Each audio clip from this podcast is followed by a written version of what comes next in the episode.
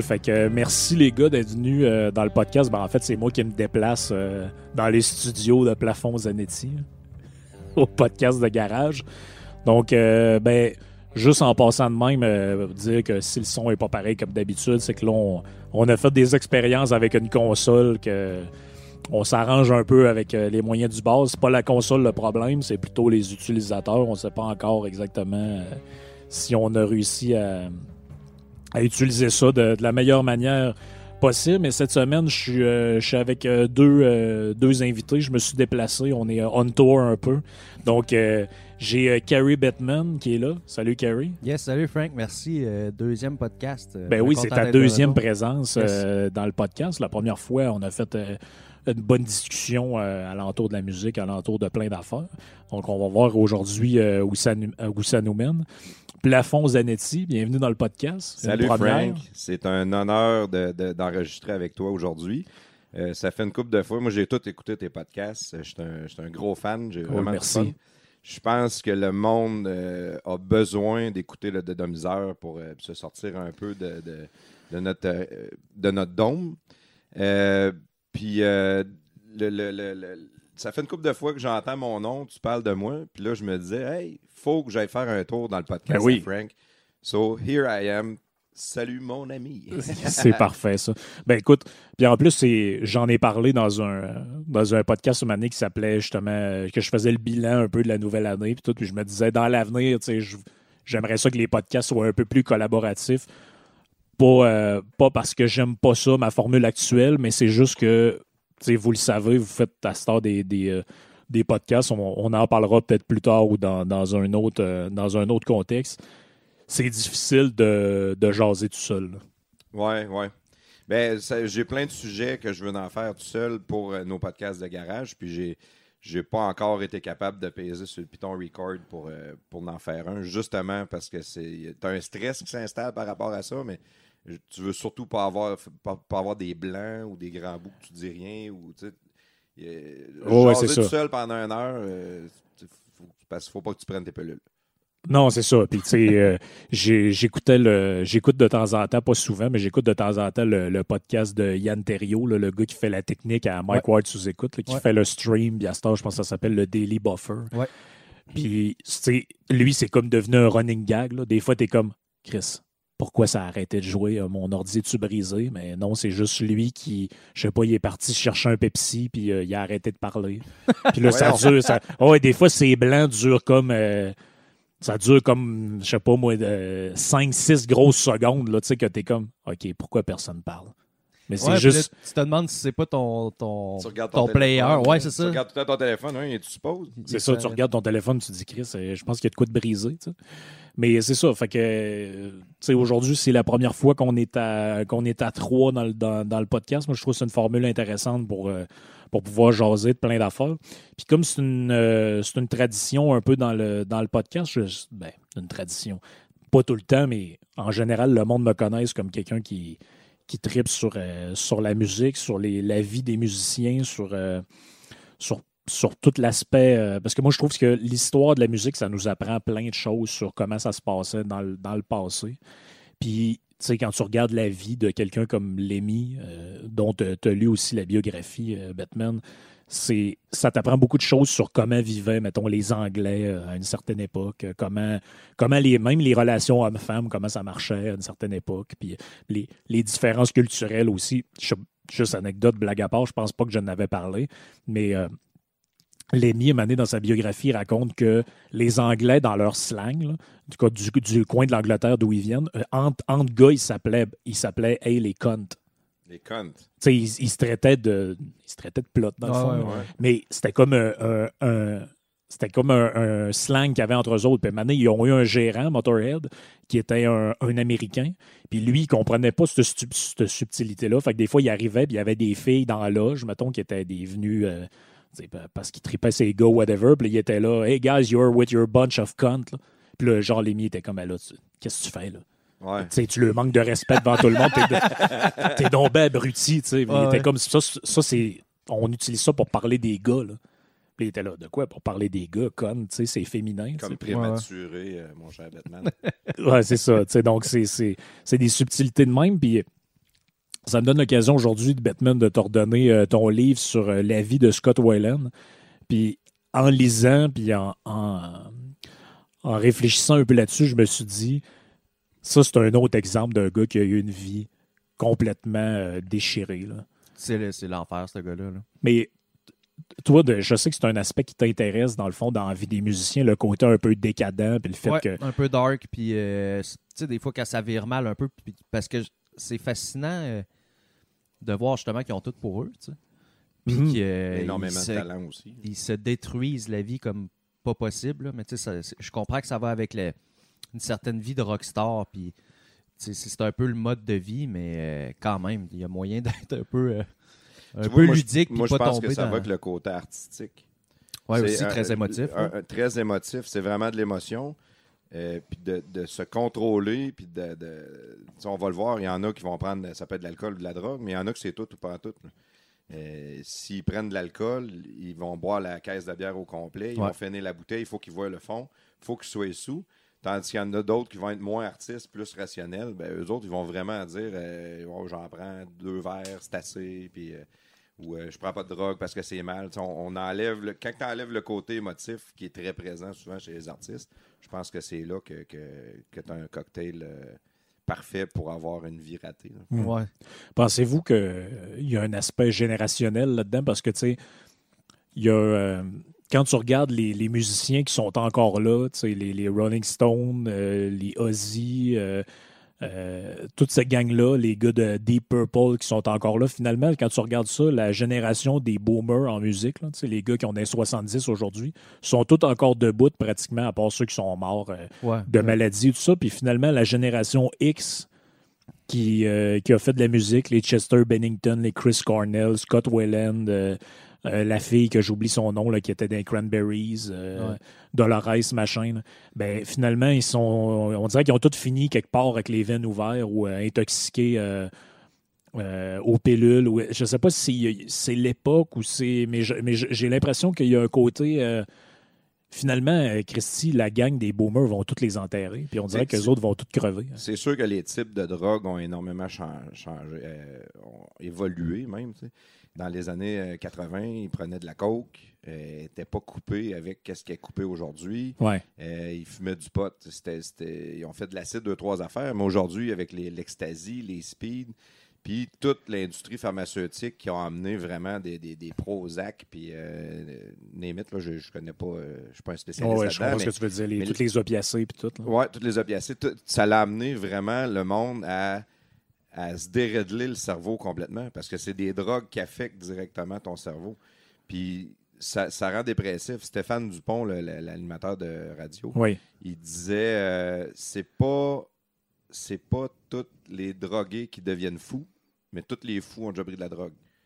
C'est jouer avec la tête. Puis quand, à un moment donné, tu tombes dans des sites, cycles maniaco-dépressifs, euh, bipolaires ou quoi que ce soit, ben, ça t'amène à faire des choses radicales comme t'enlever la vie. C'est un dérèglement du cerveau. Le, suicide, c'est c'est de la maladie mentale. C'est pas. euh, c'est Ouais, ouais. c'est pas quelqu'un qui a vu euh, qui a vu clair puis qui a dit tiens, faut, faut que faut j'en finisse. Et Ouais. pour les boomers, je pense que ceux-là que tu as nommés, je pense que Ozzy il a quand même été chanceux d'être encore debout. euh, Ouais, mais moi, je parlais plutôt du côté. euh, comment je pourrais dire ça Du côté Ben, suicidaire de la chose. Ben, moi, il y a un truc que je m'explique pas, mais c'est peut-être parce que justement, eux autres, ils ont vécu un peu dans les années plus euh, peace and love, je te dirais, tu sais, Ouais. 60, 70. Puis le bout que je comprends pas de la période grunge, fin 80, quat- jusque toutes les années 90, même début 2000, c'est, on dirait que c'est une génération qui a eu un mal de vivre pour je sais pas quelle raison. ouais. Un complexe d'infériorité ou. euh, Ben, les un- boomers ont passé la gratte avant nous autres. Probablement, Mais- ouais. Mais les boomers ont mangé de la merde jeune. Ils ils arrivaient des familles des années, euh, des années 50, des années 40. Euh, C'était pauvre. Ouais. Il fallait qu'ils se débrouillent. Il fallait qu'ils travaillent jeunes. Quand on est arrivé dans la génération X, moi j'en- suis un, j'ai 40 ans, on, on parle d'une génération d'enfants gâtés. Parce qu'on a eu nos parents qui étaient des boomers, qu'eux autres ils ont pioché pour qu'on manque de rien. Puis Ouais. nous autres, on n'a jamais manqué de rien. On n'avait pas de règles, on faisait ce qu'on voulait. euh, un- même un gros manque d'éducation envers plein de monde, parce que justement, ils nous laissaient faire, ils nous laissaient libre. Ils disaient l'important, c'est que tu sois heureux. Parce que leurs parents n'avaient pas été heureux, ils avaient été vraiment dans la misère, puis eux autres, ils ont réussi à aller découvrir le, le bonheur en travaillant fort, mais ils étaient habitués à rusher. Puis après Mhm. ça, tu arrives dans les X, ils sont pas habitués à, à travailler dur. Même moi, j'en souffre encore aujourd'hui dans ma vie, puis c'est pas pour euh, critiquer mon père, mais mon père, quand ma mère m'inscrivait dans plein d'activités, euh, de la flûte, de la guitare, du karaté, du n'importe quoi, mais après six mois, un an, moi, j'étais un petit gars qui était énervé. Mon père, il venait me voir et il disait euh, Tu vois bien que t'aimes pas ça. Lâche donc ça. Mais Ouais. encore aujourd'hui, quand j'aime pas de quoi, j'ai de la misère à pas le lâcher. On- on n'a pas développé le côté tenace, puis ça peut t'amener plus rapidement à une solution comme le suicide, parce que la vie, c'est dur. Il n'y a pas personne qui a dit que c'était Mhm. facile. là. Non, c'est ça. Si, si tu focuses trop sur tes problèmes, on est plus individualiste maintenant qu'avant, lié en plus avec un problème de consommation de drogue, tout, ben, à un moment donné, la- la- l'avenue très facile, c'est le suicide. Mhm. Mais c'est vrai que les. euh, vous amenez tous des- des bons points là-dessus. Puis c'est vrai qu'il y a comme un genre de mal-être.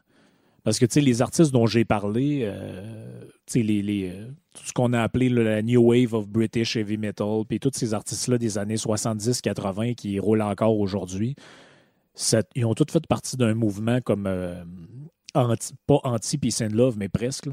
Parce que c'était. euh, eux autres, ils voyaient les, les- le monde qui allait euh, s'effoirer dans un champ en train de fumer du weed, puis eux autres ils étaient comme là, fuck you. Là, Ouais. il y, a- il y a comme eu un. C'est l'histoire de l'art en général. C'est des mouvements puis des anti-mouvements. Puis tout. Puis je sais pas, on dirait que le, le, le, le grunge puis le- les artistes de la génération X qui sont arrivés dans les années 90, on dirait qu'ils sont comme arrivés en rupture avec une espèce d'époque un peu. euh, tu sais, l'époque qu'on voit dans une série comme Stranger Things, l'époque disco ou euh, je sais pas trop, je, je sais pas Ils si ça, sont ça- comme arrivés dans un entre-deux, vraiment. Sont, sont arrivés dans un entre-deux, puis il y a des gens qui appellent euh, cette époque-là, la- je me souviens plus quel écrivain parlait de ça, mais il disait c'est l'époque de la fin de l'histoire. C'est l'époque où le le- le- l'Union soviétique s'est effondrée, puis qu'on dirait que c'est comme s'il n'y a pas de. C'est tout le, le, le- le- le mensonge de l'espoir de changer de système, puis de la gauche, puis tout, tout ça s'était comme effondré. Ça a laissé plein de gens comme euh, déprimés de ça. là. OK. Tu sais, dire que dans le fond, ben, la seule société qui est possible, c'est elle qu'on a maintenant. Puis il n'y a jamais rien qui va changer parce que la seule alternative à ça qui peut exister, ben, finalement, ça s'est avéré être une, une abomination. là. Fait que, en tout cas, il y a plein de monde qui ont écrit là-dessus comme de quoi que les années dé- 90, c'était une période dépressive de l'histoire Ouais, parce qu'il y a eu comme le. le- tu sais, c'était comme la fin d'une espèce de rêve là, que plein de monde avait, de dire que d'autres sociétés sont possibles. Puis, euh, Ça a du sens, qu'est-ce que tu dis là? Je trouve que ça va beaucoup avec le, le- le style musical. hein. On dirait que quand il y a des périodes plus, plus dures où, euh, où, euh, il y avait une agressivité peut-être là-dedans, ça a, dévelop- ça a fait de la musique extraordinaire. Moi, j'adore la musique des années 90. J'aime pas vraiment la musique des années 80. J'aime la musique des années euh, 70. Il y a des périodes musicales, puis il y a comme une contre-période musicale. À un moment donné, quand on tombe dans le disco, j'aime pas ça. Quand on tombe dans la pop, euh, on a des grosses modes de pop. Ouais. donné, le rock va revenir en force. Oh oui. Mais je pense que chaque personne est comme réceptive à son époque d'une certaine manière. Moi, je veux dire, j'ai été un gros fan de, de, du début des années 2000, comme System of a Down, comme Slipknot, comme, comme Mudvayne, comme toutes ces bands-là de, Ouais. de new metal qui ont marqué la fin des années 90 et le début des années 2000. Puis aujourd'hui, je sais objectivement, si je veux être honnête avec moi-même, que quand je réécoute ça, j'aime ça un peu par nostalgie, parce que fondamentalement, c'est loin d'être les meilleures bands qui ont existé. Puis, euh, Mudvayne, euh, c'est spécial. Là. ben oui, Mode 20, c'est spécial. Puis, je veux dire, comme on a eu l'autre fois en discussion en privé, un Ben comme Korn, c'est un Ben que leur seul génie là-dedans, c'est d'avoir accordé des guitares deux, trois tons plus bas. Puis que finalement, si tu mettais ça en musique standard, ça serait probablement de la merde. là. Puis, tu sais, au final, c'était pas des grands musiciens, il n'y avait pas un grand drummer. Les guitaristes, euh, ils sont pas capables de faire un solo de guitare. Ben, c'est ça. Euh, Ben, c'est de la nostalgie. Là. C'est ça, c'est de, c'est de la nostalgie, puis ça fait pas de la mauvaise musique pour ça, mais j'ai tu sais, j'ai Non, l'impression que tu parlais des plafonds des années 80. Moi, j'ai l'impression que pour aimer cette musique-là, on dirait qu'il faut que tu aies vécu à cette époque-là, parce que moi, toutes les bands que j'aime, on dirait que dans les années 80, sont toutes devenues de la merde. là. Ouais, ben, le- le- je sais pas si c'est l'arrivée du synthétiseur ou. euh, Ah, moi, j'étais un gros fan de Yes, Puis j'aime tout ce qu'ils ont fait des années 70. Puis on dirait que rendu dans le quatre- début des années 80 jusqu'à 90, je suis comme, c'est de la merde. Je suis pas capable d'écouter ça. Même chose avec certains. Le, le seul band, moi, je trouve, qui s'en est sorti pas pire de cette époque-là, c'est Rush. Puis encore, t'as Ouais. des bouts où euh, t'es comme moi. Ça, ça. Mais tu Ça, vois, ça au a mal musical, moi, j'aime j'ai beaucoup de, de- de- Tu parles de Roche. Euh, moi, j'aime pas la musique qui vient trop complexe. J'aime pas ça quand il y a trop de notes. Tu sais, tu as fait un podcast, à un moment donné, tu parlais du jazz, euh, du Ouais. jazz fusion, puis là, tu nous en fais jouer. J'avais envie de sacrer mon téléphone dans le mur. là. Moi, je suis pas capable d'entendre cette musique-là. J'ai l'impression que c'est du monde qui s'écoute jouer des notes. Ouais. Puis, euh, un, un- ou un autre parallèle, mettons Dave Matthews Band. Dave. Matthews Band, je suis pas capable d'écouter ça. Trop de notes, trop Moi de musiciens sur le stage, trop de complexité. Puis quand j'ai euh, euh, Dave Matthews Unplug, il avait fait ça avec euh, Tim Reynolds, me semble. Ouais. C'était fantastique. Voix, guitare, simple, exceptionnelle. Tu sais, sa, sa voix, c'est un instrument de musique en soi. Euh, toujours une voix guitare va toujours euh, euh, aller chercher plus de quoi chez nous. Je vais vraiment plus aimer ça. Ou avec un band, là, euh, drum, bass, guitare, that's it. Pas de clavier, pas de trompette, pas de violon. Ben, la, La sim- simplicité a vraiment sa place. ben, la euh, simplicité vieillit bien.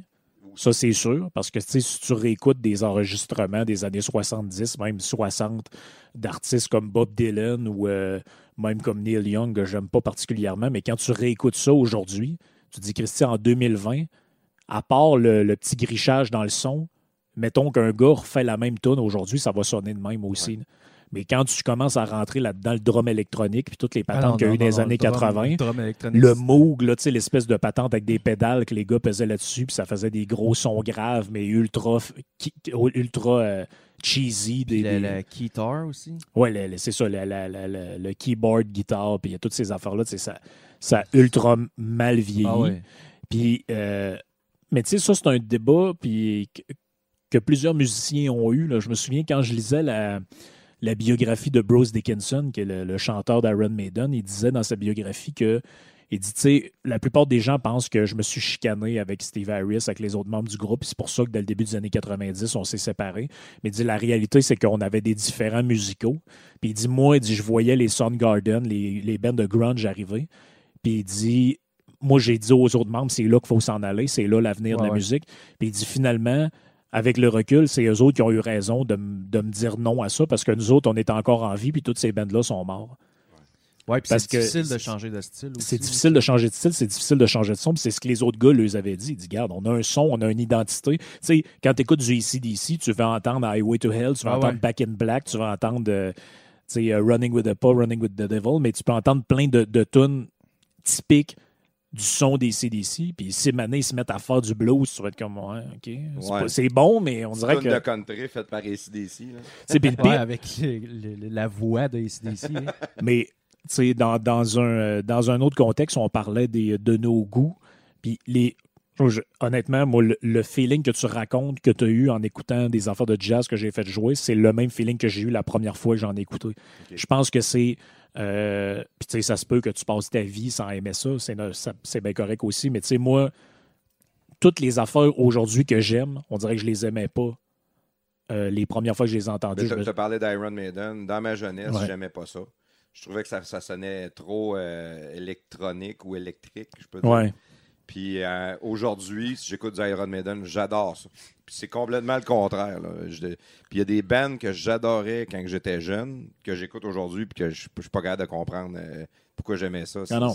poil Ben, lève. Moi, je me souviens quand j'étais adolescent, mes, mes chums, ils tripaient tous sur Primus, là, avec Les Claypool Ben oui. tout ça.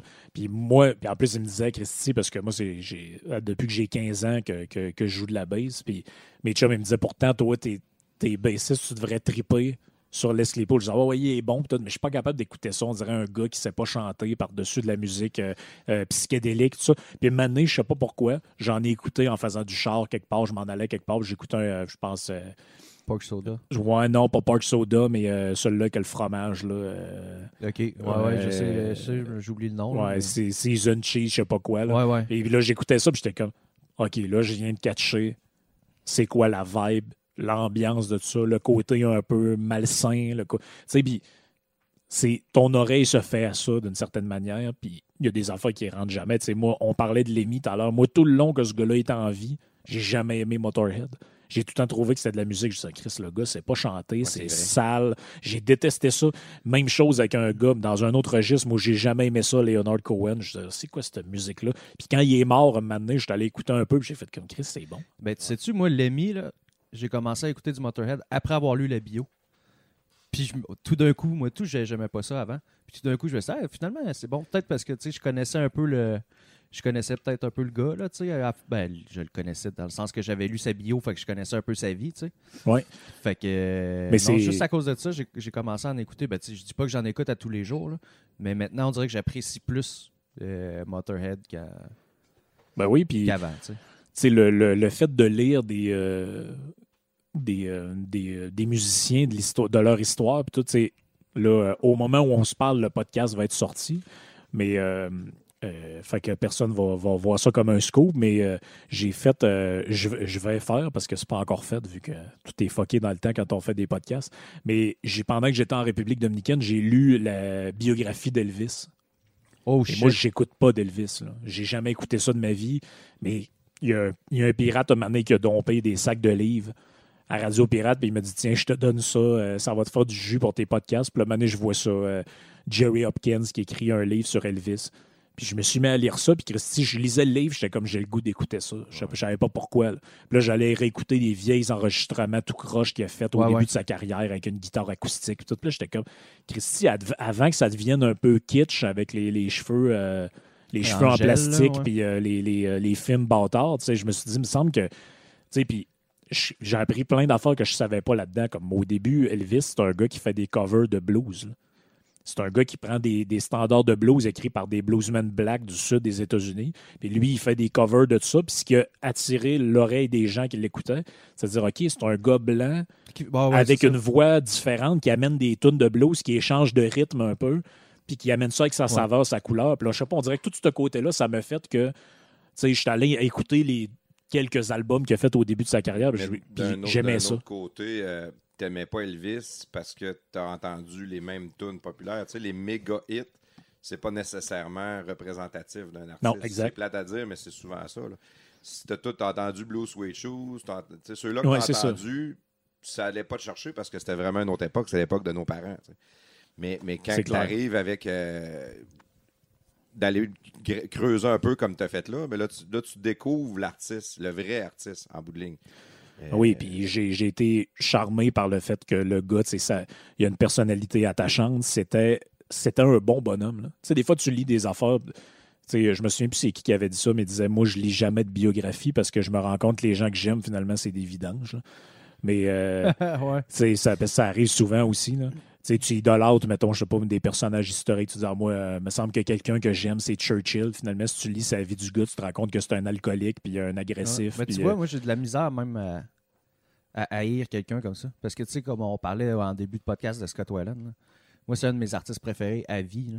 Puis pourtant, quand tu lis le livre, tu te rends compte que c'est un, c'est un pas propre, c'est un, c'est un tout croche, là, tu sais.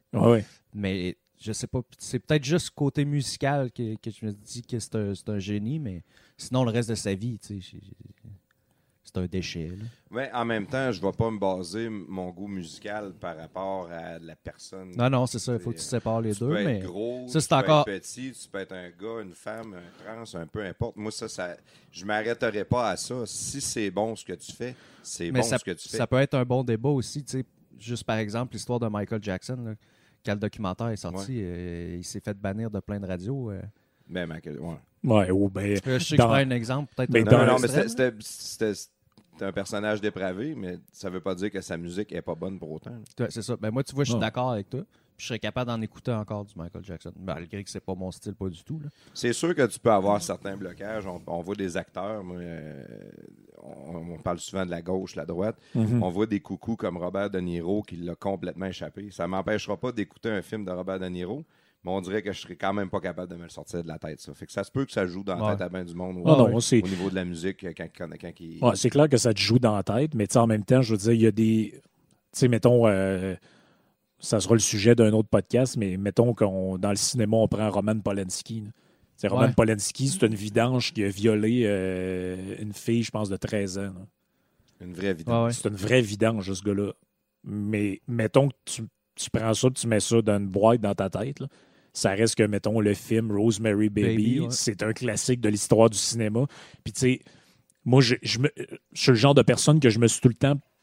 euh, je, me je me suis tout le temps opposé au fait que les gens voulaient réécrire l'histoire. Puis, Ouais. tu sais, si tu donnes un cours de cinéma aujourd'hui, puis tu veux montrer des films qui ont eu une importance, puis qui ont eu un- euh, quelque chose, qui ont marqué l'histoire, tu n'as pas le choix De passer par de lui. m'amener Ouais. dire ben, regarde, dans, ce style-là, il y a eu Rosemary Baby, mais le gars, le gars c'est une vidange, mais il a fait quand même un film qui a marqué Ouais. l'histoire du cinéma comme. tu sais, Parce que quand j'étais à l'université, un affaire qui me tombait ses nerfs, c'était les gens qui revenaient tout le temps avec des, euh, des affaires de genre, ah, mais tel auteur, euh, il était raciste ou il était mis. Ouais, mais Chris, il est né en 1521. Ouais, c'est une autre époque. Ah ouais. Chris, c'est une autre époque. Là. Tu peux pas reprocher à un philosophe grec d'avoir été pour l'esclavage. tu la peux pas société le- au le complet. les valeurs modernes. C'est ça, Il tu est peux- trop tard pour ça. C'est ça, c'est, c'est de la- moi je trouve que c'est comme de la bien-pensance rétroactive, puis c'est, c'est- On, on ratisse large, mais on voit la même affaire avec Yvon Deschamps. Les, les- les spectacles d'Yvon Deschamps de l'époque, tu pourrais pas recréer ça aujourd'hui. Non, c'est ça. puis il avait- Est-ce qu'il faudrait bannir Yvon Deschamps? Non, non, c'est ça puis- reste un des plus grands humoristes que, que le Québec a connu quand même. Non, non, puis il y avait un, il y avait un contexte, puis tout, puis je- Contexte très différent, t'sais, je- familial. Ouais. euh, Mais il y a de des société, affaires, par exemple, comme on parlait des, des écrivains, certains écrivains français qui,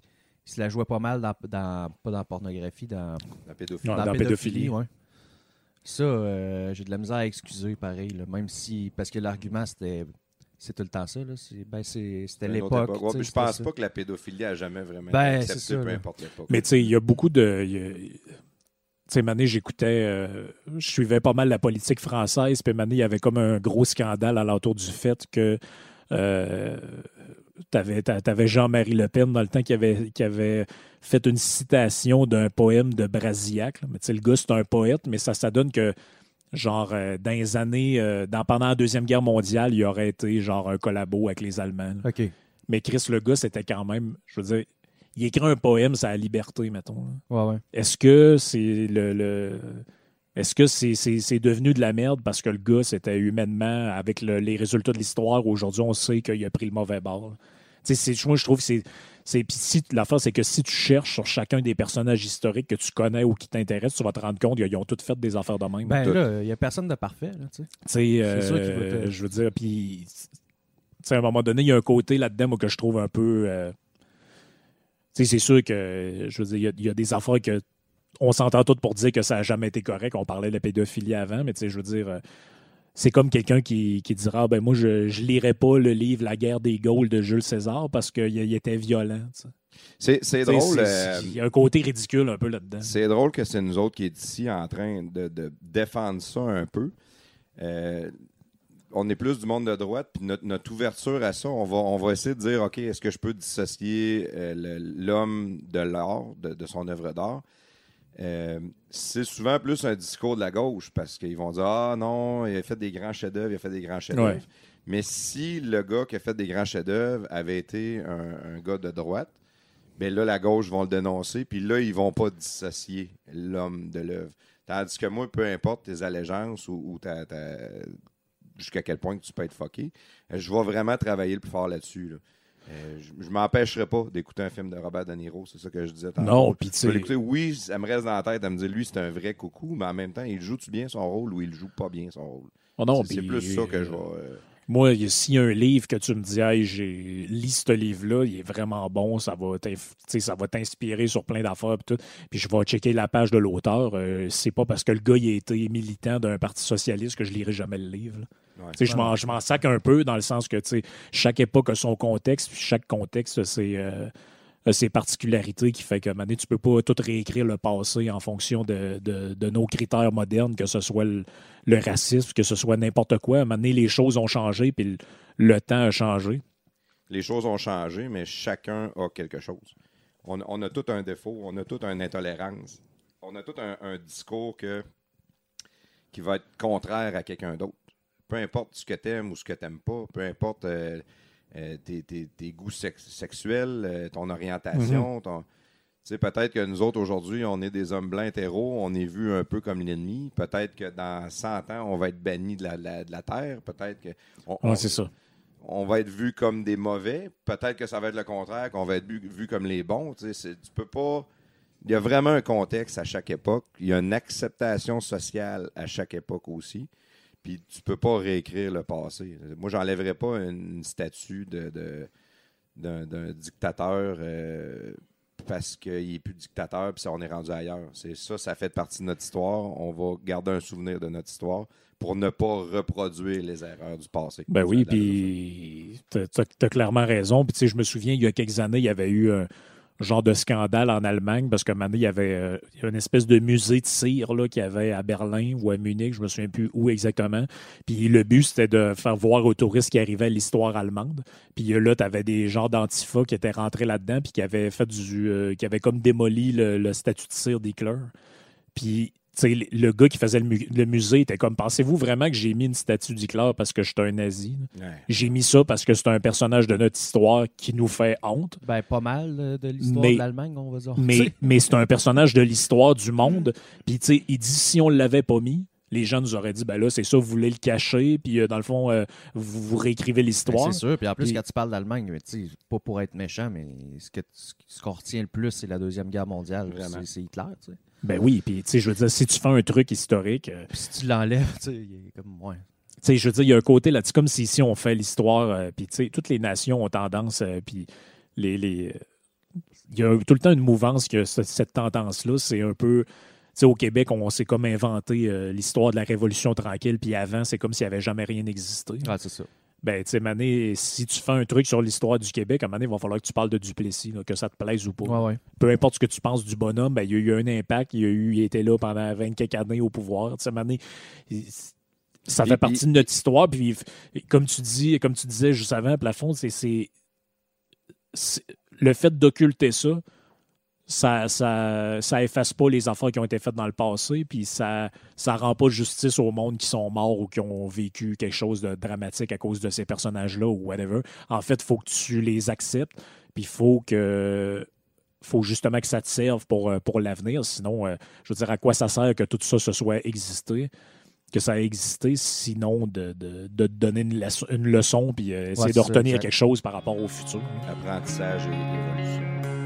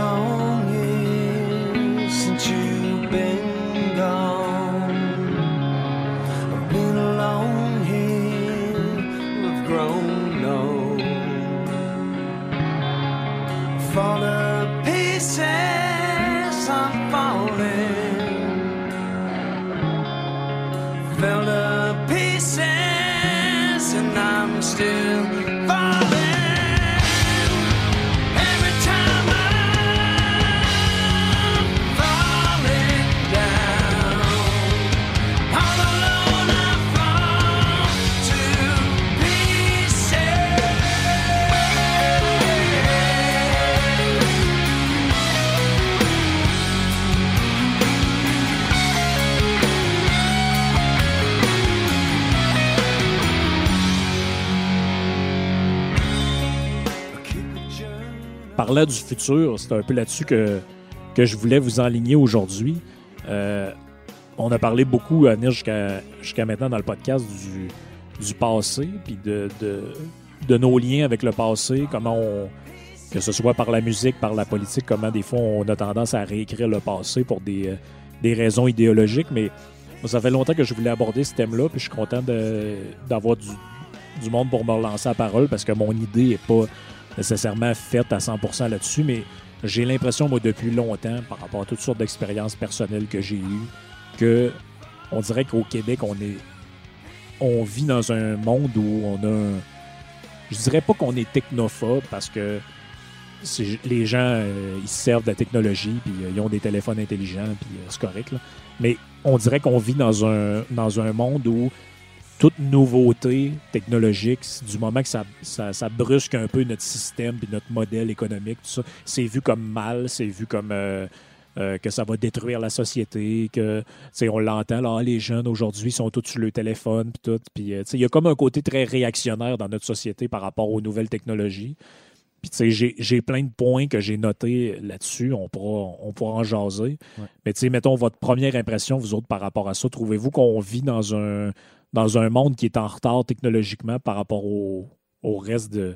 Là, on se comparera pas au Togo puis euh, Non, non, non. à l'Argentine, là, mais, tu sais, je veux dire, par rapport au, au reste du monde occidental, si je peux toi, dire. tu parles de au Québec, nous autres, les Québécois, le nous. Ouais, le, ben, tu sais, le, on, essaie de pas rentrer, mettons, dans Ah, moi, un- je connais un gars qui est super techno, mais plus comme globalement, on voit, puis, tu sais, avant qu'on commence, je vais vous donner un peu des, exemples que j'avais notés. Ici, le fait que quand tu vas lire le journal, par exemple, ça va parler d'intelligence artificielle, ils vont tout le temps dire que là, ça va être un drame pour les, gens qui sont non qualifiés, tout le monde va perdre leur job, puis euh, les gens vont, être dans la misère, puis on- la robotisation, tout ça, ça c'est vu.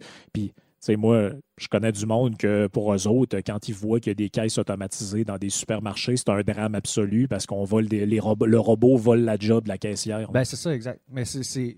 À la base, je pense qu'il y a beaucoup là-dedans un changement d'habitude qui, qui déplaît aux, aux gens, là, tu sais. Ouais. Euh, je sais que tu avais quelques exemples, mais je vais en nommer un là, juste pour, euh, juste pour là, de citer vite fait. Là, que, euh, ils viennent de changer les guichets là, automatiques euh, chez Desjardins. Là, ça, Ouais. Là, tu brusques une- toute une génération au complet qui sont habitués depuis, je sais pas combien de temps ça existe, là, les guichets, mais ils sont habitués d'arriver et de faire imprimer leur, leur petit livret. tu sais. Il y a ça, il y a le changement d'habitude, puis il y, a, il y a un déplacement de capital aussi. Ouais. Parce que, comme tu disais, mettons, pour prendre ton exemple de la caisse automatisée, ben là, c'est pas parce que tu payes un employé de moins que l'argent va disparaître, là, tu sais. Ou que Ah. tu en engages un de moins. Peut-être que ça. tu vas rediriger son travail ailleurs aussi. Ben, exactement. Oui, et puis, tu sais, euh, je lisais un article euh, sur le, le site de l'Institut économique de Montréal qui disait, tu sais, d'ici 2022, ça c'est dans deux ans, là, moins de deux ans, les, les experts disent qu'il y a 58 millions, près de 60 millions d'emplois mondialement qui vont être créés directement en rapport avec les nouvelles technologies puis l'in- l'intelligence L'intelligence artificielle.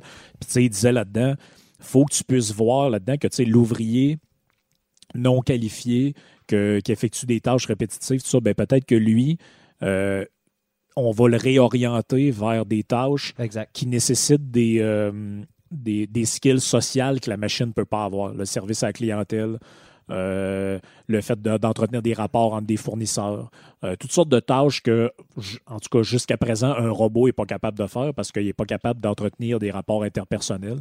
Puis, dans- même dans les, le- les jobs de production de masse, là, tu sais, je veux dire, c'est pas parce que la scie mécanique a été inventée qu'il n'y a pas personne qui coupe du bois dans le bois. là. Ah, ça a juste rendu les gens plus performants. C'est sûr que tu me diras qu'au lieu d'avoir besoin de 100 gars pour, avec un siot pour couper un- un- l'équivalent d'un terrain de baseball, ben là, tu as, un gars qui est dans une grue. là. Mais, Mais mais il y a un gars dans une grue. Par contre, ils ont dû ouvrir un moulin assis que lui engage 200 gars. Ben, c'est ça. C'est ça. C'est Il- c'est juste un déplacement de capital. moi, que- C'est ça que je- Ouais. c'est mon point, en fait. là. Si je peux te donner mon take là-dessus, euh, vous, êtes, euh, vous êtes deux genoux, des gars de 30 ans, 32 ans. Euh, vous êtes quand même mature, puis vous tenez avec du monde plus vieux. Puis le, le discours que vous dites là, au niveau du nous, de la technologie ou du retard technologique, est lié directement au fait que, que vous tenez avec du monde plus vieux. Le- les, les boomers, c'était du monde qui n'avait pas beaucoup d'éducation. C'était Mhm. du monde qui ont travaillé, qui ont bûché pour faire leurs choses.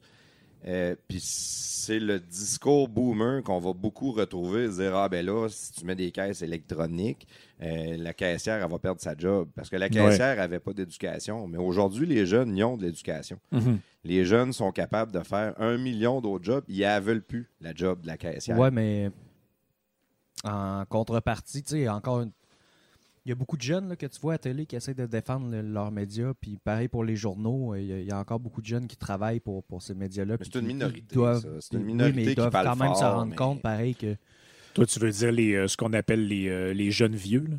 Les Ouais, jeunes c'est ça. vieux, Les jeunes vieux, Ben là, oui. les, les, les espèces de. Ben, tu sais, l'autre fois, j'écoutais. euh, puis tu sais, c'est pas une fille qui a de l'air. Ça a vraiment pas l'air d'une mauvaise personne, mais tu sais, j'écoutais une vidéo sur YouTube de la fille qui s'est comme sauvée du PQ, là, Catherine Fournier, je pense Ouais, qu'elle s'appelle. Ouais. Je l'écoutais parler, puis tu sais, je me disais quelle différence, mettons, dans le discours entre elle puis, mettons, Pauline Marois. là. Ouais. Il y a sais, peut-être il y a- le il y a- discours il y a une femme- il y a une femme de- à dire aussi. Ben, c'est ça, mais en même temps, je me disais, tu sais, le- tout le côté, justement, tu apportes le point des médias. Les, les médias vont mourir à cause d'Internet, puis de la pub, puis Ah, c'est ça. Premièrement, ils comprennent rien à ça. Juste écouter, genre, on a juste écouté ce que, comment, quand Jeff l'explique. euh, Des la ignorants technologiques. C'est des, tu sais, on est face à une- une- beaucoup de gens qui sont des cancres là, euh, au niveau technologique, même scientifique en général, mais, Mais c'est 40 ans et plus. C'est- C'est c'est un, c'est un autre monde. Euh, moi, j'ai 40 ans. Nous autres, on a comme euh, adolescents, Internet est arrivé. La technologie s'est développée. On s'est adapté à la technologie. Mais Ouais. les jeunes, euh, 30 ans et moins, vous êtes nés dans la technologie. Elle était là. Puis le, le- le discours ambiant, le discours médiatique qu'on va avoir, euh, la peur, la technologie, l'intelligence artificielle, c'est un discours de vieux. Les jeunes en bas de 30 ans, ils pensent pas à ça. Ils n'ont Ouais. pas peur de ça. Eux autres, ils vivent avec la technologie. Euh, toute, mo- toute mon équipe au travail, c'est tout du monde en bas de 30 ans qui travaille pour moi. Ils sont ailleurs. Là, et ils m'amènent des solutions informatiques, des, des façons de, de gérer nos, des gestions de tâches, de, de- de monter un projet, de faire une, une réunion. On n'a plus besoin de toujours s'asseoir ensemble pour une réunion. La technologie est en train d'amener euh, un, un- Ça nous amène vers le haut, ouais. puis ça crée vraiment des jobs. Nous autres, qu'est-ce qu'on fait là présentement si on n'avait pas la technologie? Ben, on ne serait pas beaucoup. Probablement qu'on ne serait même pas en vie, dans le fond. C'est tout technologique, qu'est-ce qu'on fait? là? On a besoin de ouais. l'ordinateur, on a besoin de l'Internet, on a besoin de commander des produits à la grandeur de la planète. On a- tu t'amènes vraiment dans un autre mood quand tu t'en vas dans les plus jeunes qui ne parlent pas encore à la radio ou dans les médias. Ouais. On va les voir dans 5 ans, dans 10 ans, dans 20 ans, mais, mais comme c'est là, ces jeunes-là sont juste, ils font leurs petites affaires, eux autres s'en foutent de- de- des- des médias traditionnels, dans Ouais. le fond, je peux dire. Et eux autres sont sur YouTube, euh, ils n'ont pas besoin du câble, mais ils ne savent même pas c'est quoi le câble. Euh, ils ont besoin de quoi? Ils ont une question, ah, comment que je répare la porte de mon char? Mais YouTube, comment, Comment- réparer la porte de mon Ouais, char? Comment faire fonctionner une console, genre? comment faire fonctionner une console. ouais. Mais on, on, on- on va tout le temps frapper un peu sur euh, nous autres au Québec, on est arriérés, on est 10 ans, 20 ans en arrière. Parce que qu'est-ce qu'on voit? La génération dominante est encore les boomers, le discours du vieux.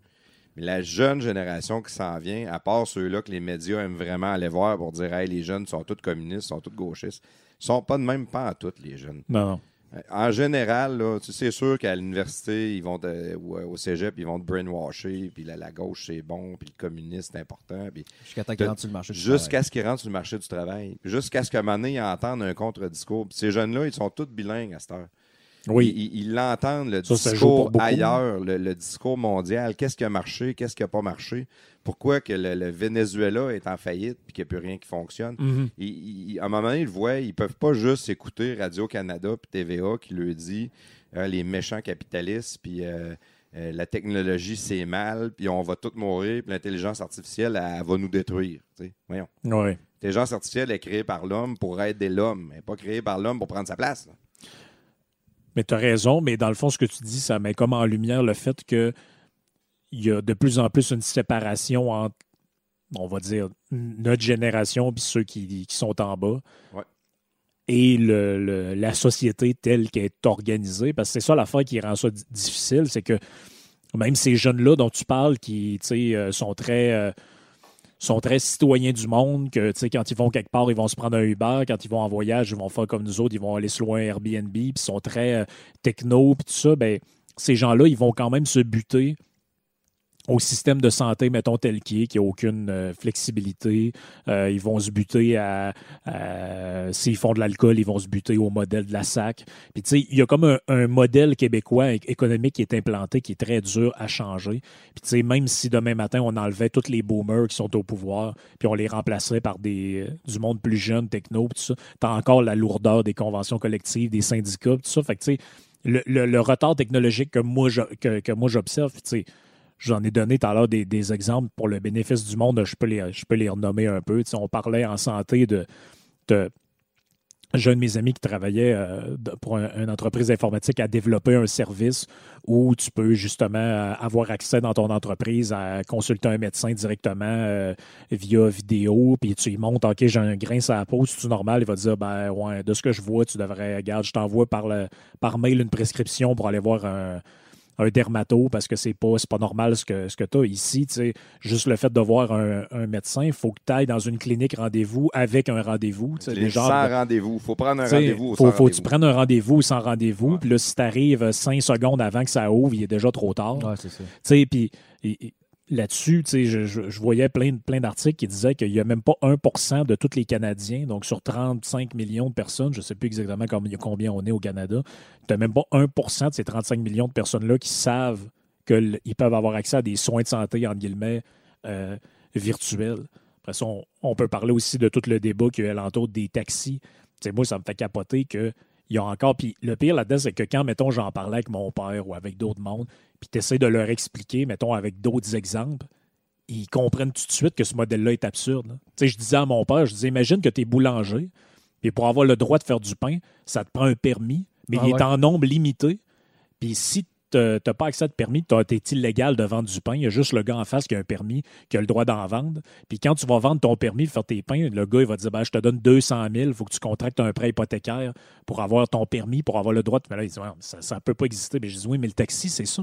On a créé un système de même, là, complètement technologiquement obsolète. là. Notre problème en bout de ligne est peut-être pas le, le- le retard technologique qu'on peut avoir ici. C'est peut-être plus la complaisance de notre système. Quand tu es rentré dans le système, si toi tu l'as acheté ton permis de taxi, tu veux que le permis reste parce qu'il n'y aura pas de compétiteur dans ta ville. S'il Ben oui, veut, euh, c'est le protectionnisme, veut, finalement. euh, faire du taxi, il va falloir qu'il t'achète, toi tu prends de la valeur.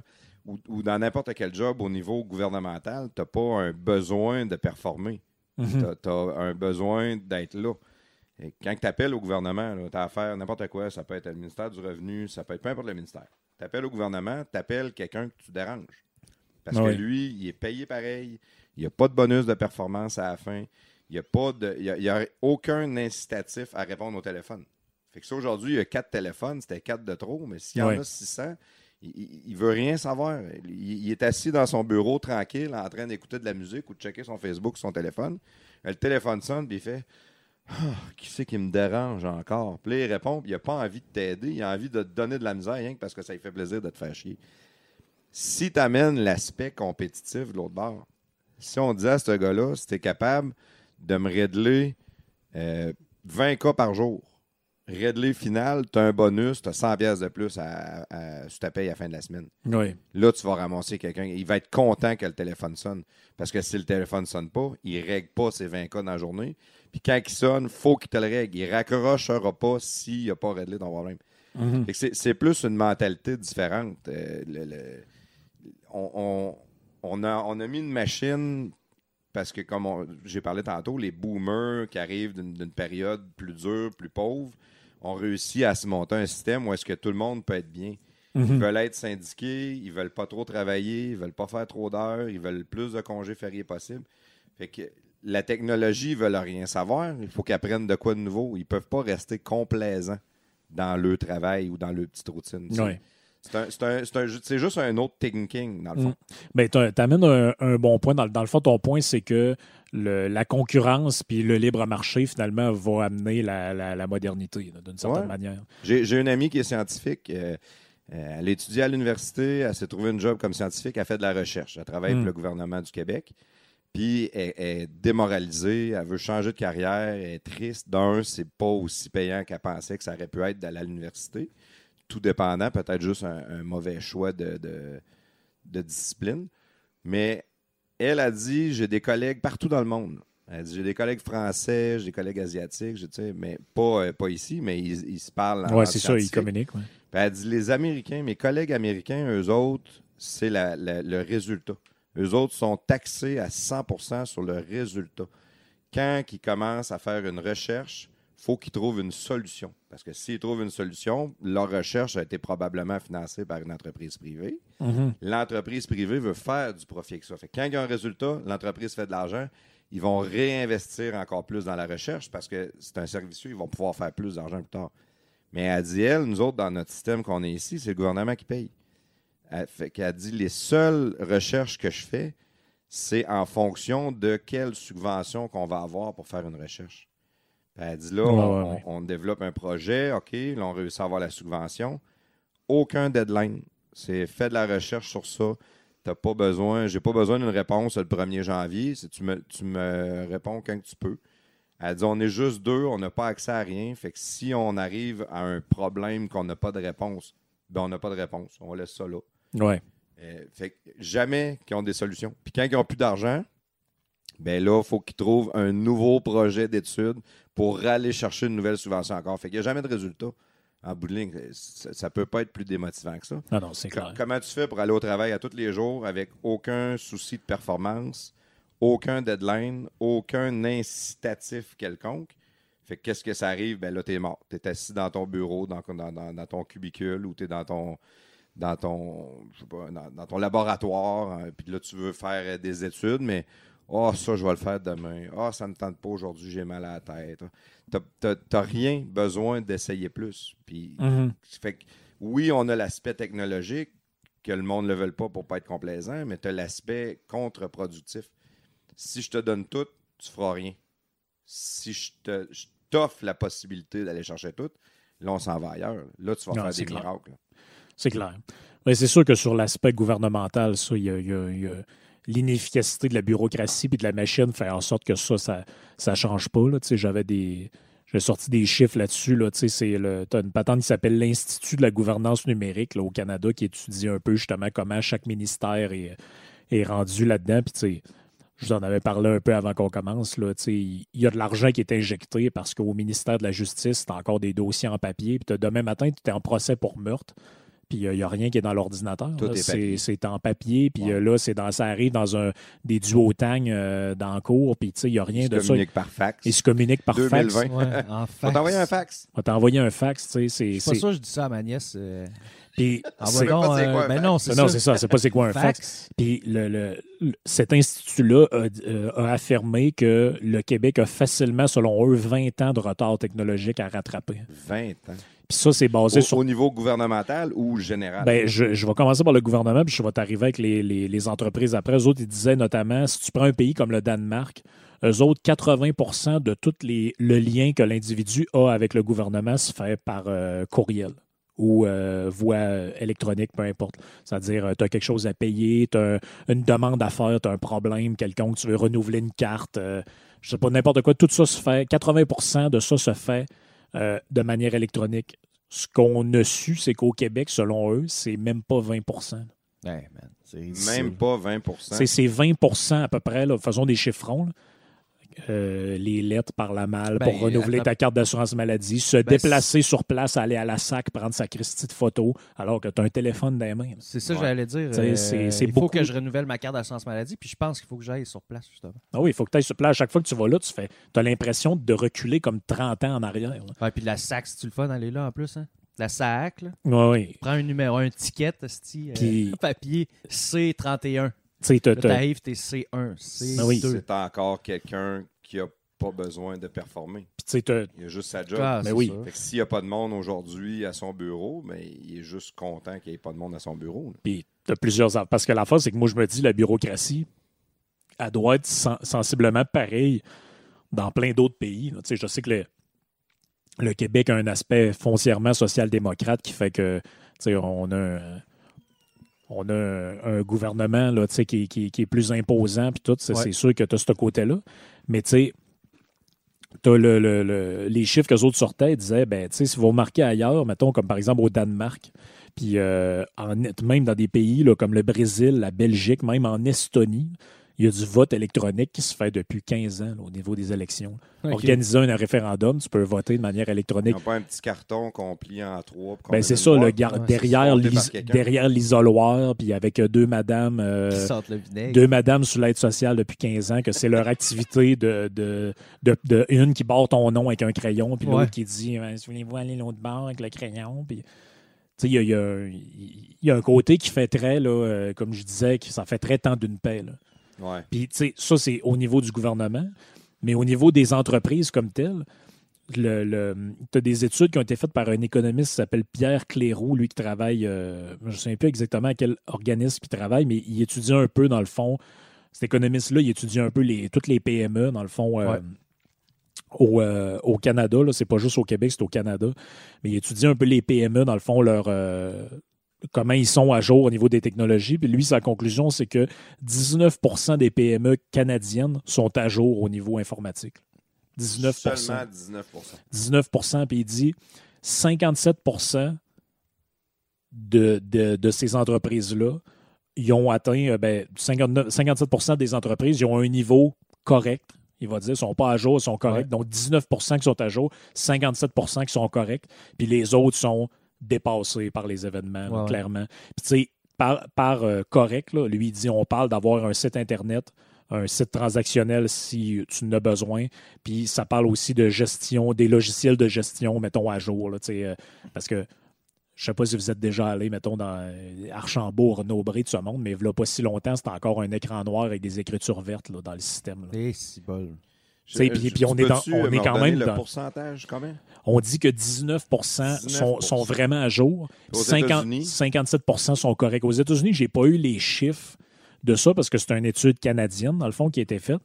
Mais j'aurais tendance à penser que c'est quand même probablement plus. Là, pour avoir Probablement plus parce qu'ils n'ont pas la, la lourdeur euh, Administrative, ouais, c'est ça.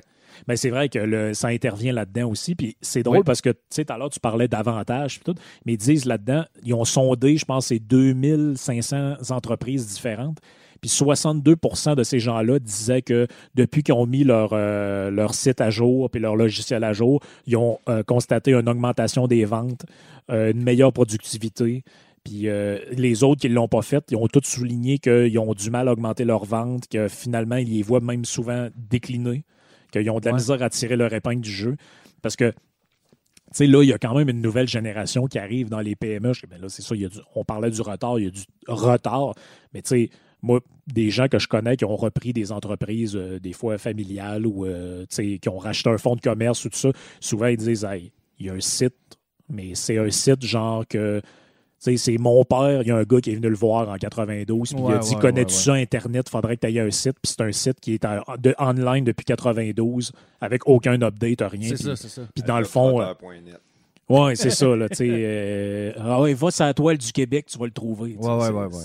C'est un peu ça. Fait que, vu que vous êtes deux gars que, que, tu sais, je- je me suis dit que là-dessus, vous aviez, vous avez sûrement une expérience parce que euh, Batman, je sais que toi, tu es, à ton compte, puis euh, Plafond, tu as eu plein d'expériences aussi. C'est quoi que vous avez constaté, ça, même dans, le- privé, qu'il y a du monde que, on dirait que pour eux autres, ils voient peut-être pas l'importance de ça.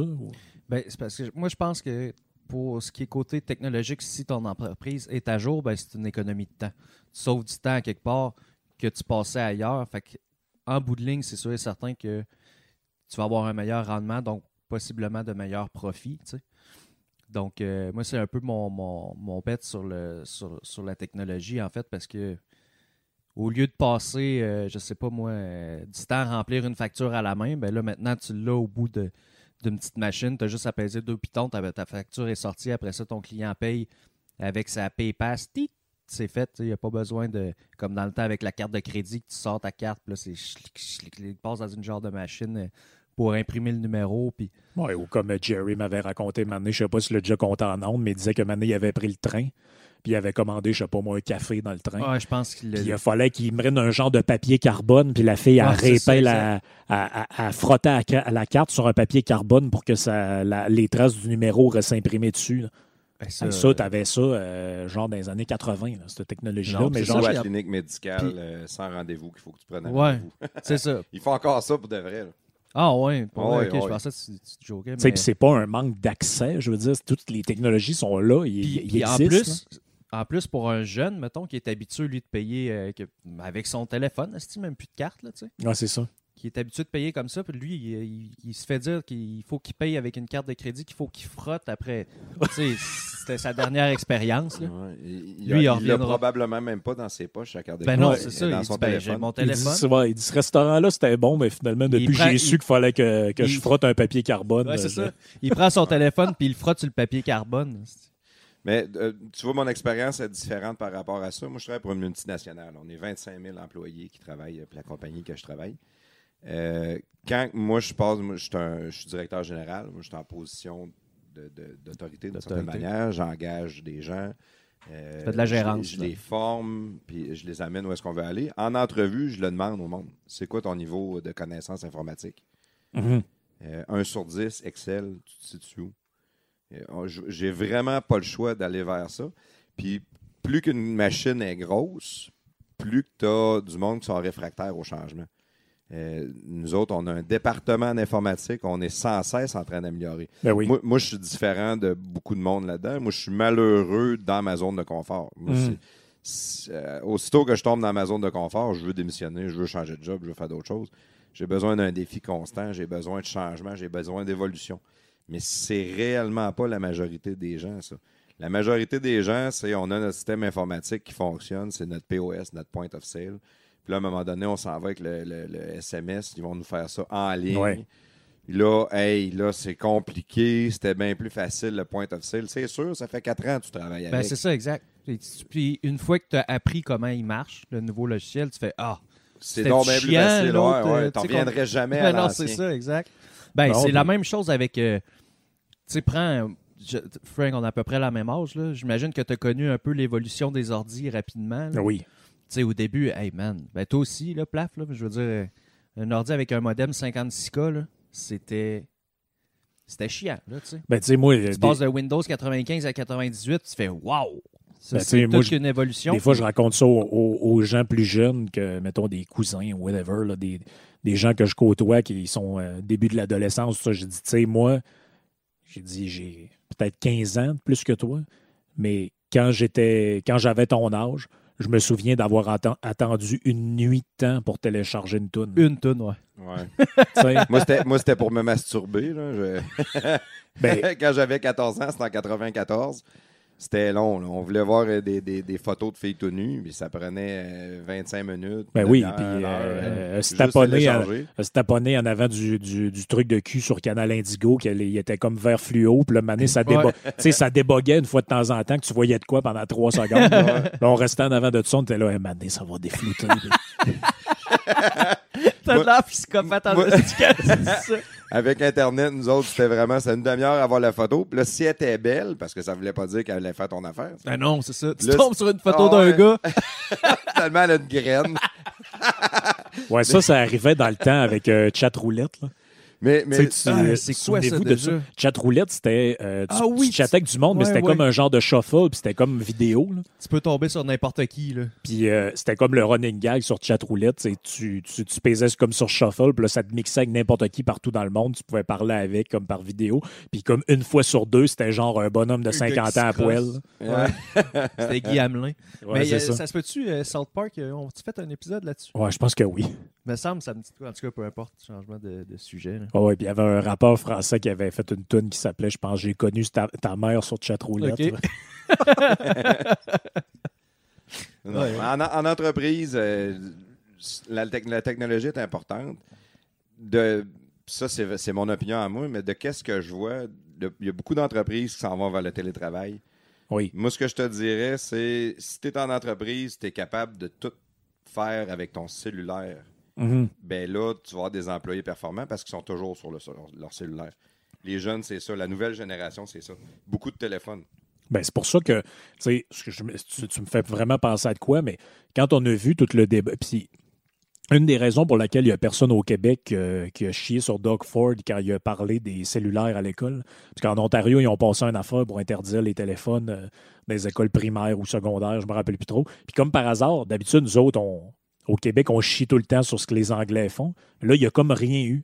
Doug Mais, Ford, en c'est- plus. mais pourquoi il n'y a rien eu, c'est qu'ils sont tous d'accord. Au Québec, tout le monde, tu parles à plein de monde, il y a plein de gens qui trouvent ça, qui trouveraient ça complètement normal. Oui, oui, à l'école, ils sont pas là pour jouer là-dessus. puis tout. Mais oui, mais Mais c'est ça à cette heure.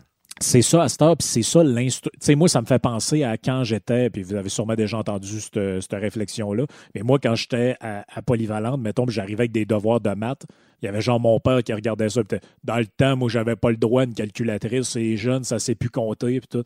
Ouais, mais qui qui fait, euh, je sais pas, moi, des calculs intégrales à mi-terme Ben, en c'est ça. 2020, là, tu sais, je veux Ouais, dire, c'est... tu le demandes à Google. Tu dis OK, Google. Là, je vais leur dire juste parce que ceux-là qui écoutent le podcast. Ouais, c'est ça, c'est en train de décoller, là. OK, Google. Partir un minuteur pour 10 minutes. Ben, pour vrai, je pense que le, un des très bons exemples, si j'y avais pas pensé, puis tu viens de le dire, c'est c'est, euh, qu'on est arriéré un peu technologiquement, c'est les écoles. Oui. Il y a Ouais, les rien qui écoles, a changé là-dedans? C'est triste, ça. C'est des, Chris, des bureaux en bois avec des, euh, Mais- des mais- chaises avec des, des, des balles de, Oui, de- de puis non. tennis. Là. Je te dirais que l'école, moi, mes deux enfants ont 9 ans puis 11 ans. Ils vont à la même école, à l'école que moi j'allais. L'école est identique à v'là 30 ans, Ouais. sauf qu'ils ont un tableau euh, ordinateur. Ouais, les tableaux Apple, euh, ouais, ouais. Ça, je trouve ça très hot. Mais c'est toutes les écoles qui ont ça? Par contre, je te dirais que ça dépend de la... Oui, toutes les écoles ont ça. Ah ouais? OK. Ouais. Ça- mais ça dépend du professeur, ça dépend de la commission scolaire. Moi, je suis chanceux à Sainte-Marie. Je trouve que la commission scolaire de la Nouvelle-Beauce s'occupe bien des écoles, pas sur la, la- la qualité de l'école, des, écoles soviétiques encore, Ouais. mais il y a beaucoup de libertés qui sont laissées aux enseignants. Ma fille, c'est-tu l'année passée, il y a deux ans, elle avait une professeure qu'elle avait des stations de travail partout dans sa classe. C'était pas des jeunes assis en rangée. Euh, Ouais. Cette année, les bureaux sont comme en équipe de, de quatre ou cinq bureaux ensemble, face à face. Et, euh, les gens peuvent faire la différence. Qu'est-ce qui arrive avec notre système, c'est que tu peux te ramasser avec du monde dans la complaisance de j'ai pas rien à faire de plus. Mais il y en a des, des- des enseignants encore passionnés. Puis si tu as une commission scolaire qui a quand même une certaine ouverture, ben oui, oui, euh, l'enseignement est en train de changer. Peut-être pas assez vite, mais ça. oui, est en train de changer. Puis ils n'ont pas le choix. Ils n'ont pas le choix. Non, non, ils voient choix. Ça, aller- ça va tellement vite. Ma fille est en sixième année, elle fait de l'anglais intensif. La moitié de l'année elle est en français. Puis là, l'autre moitié de l'année est 100% en anglais. OK. Fait que, tu sais, elle va sortir, nous autres, chez nous, euh, les, les- les enfants ont écouté la TV en anglais depuis qu'ils sont nés. C'est obligatoire chez nous. Il n'y a pas le droit d'écouter la TV en français. Pas parce que c'est pas bon en français, c'était vraiment parce que je voulais donner quelque chose à mes enfants qui ait une facilité en anglais. Ben le, oui. le monde d'aujourd'hui les amène à ça. Puis là, elle est en anglais intensif. Elle va, elle va finir sa sixième année, puis elle va être bilingue. Moi, en sixième année, je parlais pas en anglais. là. Yes, no. euh, Ben, moi, tu moto. vas rire, là, mais. Moto, c'est en anglais? Non, c'est moto. Ouais, mais tu vas rire, mais moi, si dans, dans les auditeurs, on a un prof d'anglais, là, mon. C'est un podcast que j'aimerais faire avec un. J'aimerais ça avoir un prof d'anglais qui vienne m'expliquer pourquoi moi, j'ai eu de l'anglais de la troisième année du primaire jusqu'à la fin de mon secondaire, puis je suis sorti de là euh, pareil comme quelqu'un qui avait eu deux heures de cours. Exact. C'est, c'est- C'est moi, vrai, ça, hein, ça me c'est- fait capoter. Tu sais, de la troisième année du primaire ou quatrième année du primaire, aller jusqu'au secondaire, tu sors de là, puis euh, je te pitch, mettons, à Boston, d'un restaurant, puis t'es, t'es fourré raide. Ouais. là. Tu, veux, tu veux te commander un cheeseburger, puis tu dis hamburger with cheese. Oui, oui, c'est. c'est, c'est, quoi cet c'est- exemple? Ah non, mais c'est. C'est, c'est, c'est, c'est, carrément ça. Ils savent pas que cheeseburger. Ah ouais, j'avais, j'avais compris. mais- parce que je connais quelqu'un qui a fait ça. Ok, ok. Ouais. Mais c'est. c'est, c'est ça, ça monte un. Ça monte un, échec là, du, Un du- échec solide à part de ça, mais pas. euh, Même prends le français, là. Puis là, euh, Mais, mais, mais pour pas. nous autres, parce que notre génération, je m'excuse de, de- te couper, Batman, mais pour notre génération, pour votre génération, peut-être que c'est un échec. Mais les jeunes qui s'en viennent, ce sera pas ça.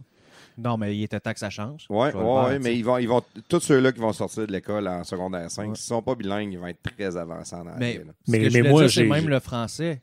Combien de monde tu vois sur les réseaux sociaux, sacrament, que Ah, c'est épouvantable.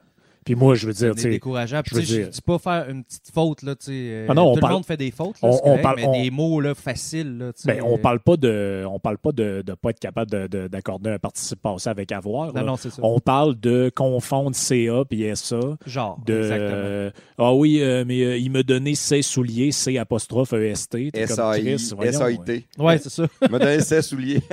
Tu sais, c'est- c'est- fou. Mais tu sais, c'est drôle pareil, puis ça va nous amener un peu sur euh, le dernier point qu'on voulait jaser dans un, un côté plus léger. Moi, j'ai là-dessus, j'ai eu un. Ça m'a un peu réconcilié avec, euh, avec ma génération puis avec celle des plus jeunes quand j'ai vu ça. Quand les vieux ont commencé à arriver sur les réseaux sociaux, on s'est aperçu qu'ils ne savaient pas écrire non plus. Ouais, moi, quand j'ai vu des tantes à ma grand, des, des- des cousines à ma grand-mère, puis des tantes à mon père, puis des patentes de même arriver sur Facebook, je me suis aperçu que non, eux autres, ils savaient pas écrire en tabarnak. Pas de Ouais. points, pas de majuscules, pas d'accent. Euh, Mais, ils écrivent au son. ouais, ouais. Euh, c'est autres, des- incroyable. Des, fois, je peux comprendre un peu plus parce que certains vont avoir lâché l'école. tu sais. oui, mais si oui, Oui, sauf que si tu vas souper chez ta tante Solange, là, tout le long, elle peut te dire que les jeunes aujourd'hui, ça sait plus écrire. Elle non plus, elle sait pas écrire. Ouais, je jamais su écrire. Moi, moi, ce que j'aime avec mes tantes, c'est que n'importe qui dans ma famille qui met une photo, mes tantes écrivent tout en dessous.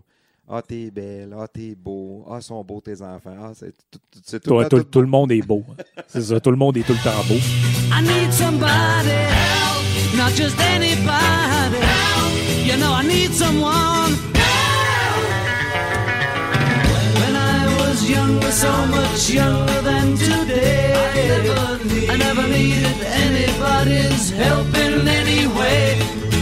Now, but now these days. Ben, c'est ça, le, le- le côté pas trop savoir écrire puis être un peu tout croche, on, on a eu une bonne idée sur. euh, avec les messieurs qui aiment ça montrer leur, euh, leur anatomie sur, Leur moineau. Ouais, je vais, Sur, aller, euh, je vais aller sur la page. sur Internet. Je sais que c'est une page que vous aimez euh, Ouais, moi, ben, écoute, particulièrement. quand j'ouvre Twitter, je vais tout le temps faire un tour. euh, Com- comment qu'elle s'appelle, juste pour être sûr de, quoi, de savoir de quoi qu'on parle? Ici? Sexy Boomers on the Web. Sexy Ah, Boomers ça, on c'est un, the web. c'est un classique. là. Un commercial Boomers Web, si vous voulez suivre. Ben, ben, ça, tu parles de ça, je vais, je vais juste vous couper vite, vite.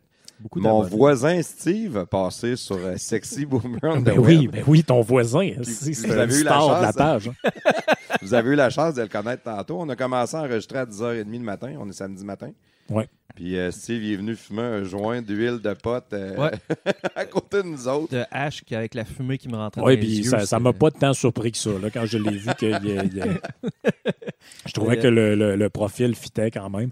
Mais Steve il est extraordinaire pareil. là. Il l'a pas encore mis sa photo, euh, la photo de sa graine sur euh, Twitter. là. Non, non, ben, ben j'aime le, le encore, c'est le bout le plus important. dans- Ça va, ouais, c'est ça. mais mais-. Mais mais- si je l'encourage, peut-être qu'on va mais l'avoir. c'est malade. Je sais pas si vous avez vu ça, puis ça fait un petit lien en même temps avec la, la politique puis tout. Le, c'est arrivé au Québec, mais c'est arrivé en France. Il y a un, un gars en France qui représente euh, le président comme à l'Élysée Ah, pour les non, coms tu puis tout. Ah. Puis le gars, ça a été leaké par un. un- c'est un, c'est une histoire de. On dirait un, un scénario de film, mais il y a un, un Français d'origine russe. C'est un gars qui s'est sauvé de la Russie, qui est devenu français. Puis c'est lui qui a sorti. euh, la photo, je sais pas comment il a fait, je sais pas s'il a hacké le, le- le compte de ce gars-là, mais le gars, c'est comme, euh, je sais pas pour donner une équivalence, imaginez un ministre de Justin Trudeau, quelqu'un de haut placé dans le Ouais, gouvernement. Dans le fond, lui, c'était comme le, le bras droit de Macron. Il était aux communications à l'Élysée. C'est lui qui communique avec les médias. Tout. Puis il s'est photographié à queue, puis il a envoyé ça à une fille. Il y a quelqu'un qui a comme. La fille a vendu la photo, ou le, le gars il a piraté son téléphone, je sais pas, whatever. Mais c'est malade que c'est pas juste des crétins là, qui font Non, ça. là. ben non, Ouais, c'est ouais. ça. Tu sais, Ben, tu ben- vois, moi, c'est à cause de ça que je veux pas faire de politique. Ben, on... non, mais tu sais, on riait bien, on parlait de Je- Jeff Bezos. Ouais, ouais, Ouais, ouais. Jeff Milliardaire. Bezos, milliardaire. L'homme c'est- le plus riche au monde. C'est la dick pic la plus chère de l'histoire de l'humanité. Ouais, t'es censé avoir euh, J'aimerais ça avoir. un cran de jugement un, un peu plus élevé, me semble. Je voudrais me comparer, genre, est-ce que l'homme le plus riche au monde, euh, dans le fond, il y a une petite Tu sais, puis euh, comment qu'elle s'appelait, là, euh, celle qui, euh, qui, qui sort avec Piqué Souban, là, puis qui est... euh, Lindsey Vonn. Lindsey Vonn, ben, on a tous vu son vagin. là. Ouais. Oui, Tu sais, très beau, Lindsey Vonn, d'ailleurs. euh, qui, qui s'avait d'ailleurs donné euh, comme personnage Twitter Lindsay la vulve. Lindsay Ouais, là, elle, hein? Non, Non, il est encore là, mais il y a, il y a un petit cadenas euh, sur son Ok, compte. ah ouais, ouais, ouais. Euh, C'est comme Guy Hamelin. Pas Guy Hamelin, Guy Hamelin, c'est le... Reg Oui, 22. Red. parce que Guy Hamelin, pour la, la petite histoire, ceux qui ne le savent pas, Guy Hamelin, c'est le père spirituel de la page Sexy Boomers on the Web. Parce qu'un un matin, j'étais à Radio Pirate, puis euh, c'est Jerry, je pense, qui avait pogné ça, ou je sais plus c'est qui qui avait envoyé ça. Puis Guy Hamelin, c'est un genre de bonhomme à quasiment avec une pastille du oui après sa face. Puis il écrivait à des filles euh, Je te mangerais bien la chatte », puis euh, euh, hashtag Mm, de euh, pénétrer. te pénétrer, des, aff- des affaires, des, bouts de phrases un peu bizarres de même. Après ça, quand j'ai commencé à fouiller, moi j'ai embarqué dans le dossier, je me suis rendu compte que du monde de même, il y en avait un puis un autre. Là. Ouais. Tu t'as la, la porn star française Ocas- Oksana. Ouais, c'est elle, c'est une mine d'or pour Sexy Boomers. Elle, c'est une. C'est une puis t'en, as d'autres aussi, mais j'ai même pas besoin d'aller chercher bien loin. Souvent, c'est elle. C'est là-dessus qu'on a pogné un gars de Québec qui, qui envoyait sa queue. Ouais, euh, puis beaucoup de, beaucoup de comptes euh, jeunes chaudasse euh, pute euh, 3, là. mais, c'est, mais ça, là, les moi- gars, ils sont sûrs que c'est une mais, ça, mais ça, c'est malade. Là. Comment tu peux penser que là, ce qui est au bout de ça, c'est pas un gars à Côte d'Ivoire? C'est ça, exact. Mais juste, juste à la base, comment tu fais pour mettre ta photo de graine sur Twitter? oui, puis C'est vrai. On parlait tantôt justement de retard technologique. Ça, c'est 20 ans en retard, sa Mais technologie. imagine, imagine si Je Oui. connais pas personne sur Twitter, donc personne n'est sur Twitter. Oui, c'est ça.